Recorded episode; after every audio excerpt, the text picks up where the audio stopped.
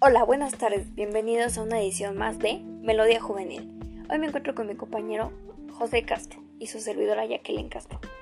Hoy les hablaremos sobre los poemas.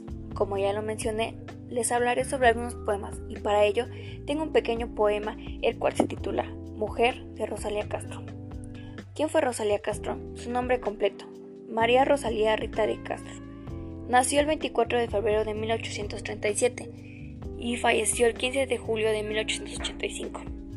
Fue una poetista y novelista española que escribió tanto como en gallego como en castellano, considerada entre los grandes poetas de la literatura española del siglo XVI.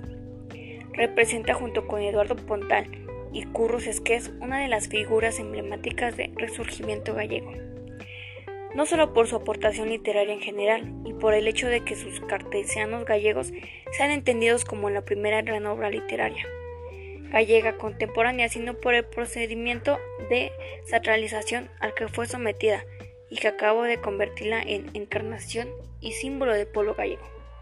Además, es considerada junto con Gustavo Adolfo la precursora de poesía española moderna. A continuación, se presentará el poema llamado Mujer. Mujer, Ángel, tu voz me da alegrías.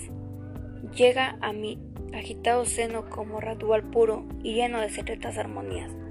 Murmurió siendo de amor inefable, y me parece que ancho río en torno crece con su mismo humor. Sus aguas son como el cielo azules, cada onda leve, pureza de blanca nieve, muestra con casco recelo, y salpicando mi frente de nubes oscuras, llena cada gota una azucena, hace brotar de repente esta es la paz, lo comprendió ahora por primera vez. ¿Quién, ángel contigo fuera las esferas recorriendo? Mas yo en el mundo y tú allá, vives ángel, junto a Dios. Somos distintos los dos, tú eres luz y yo obscuridad.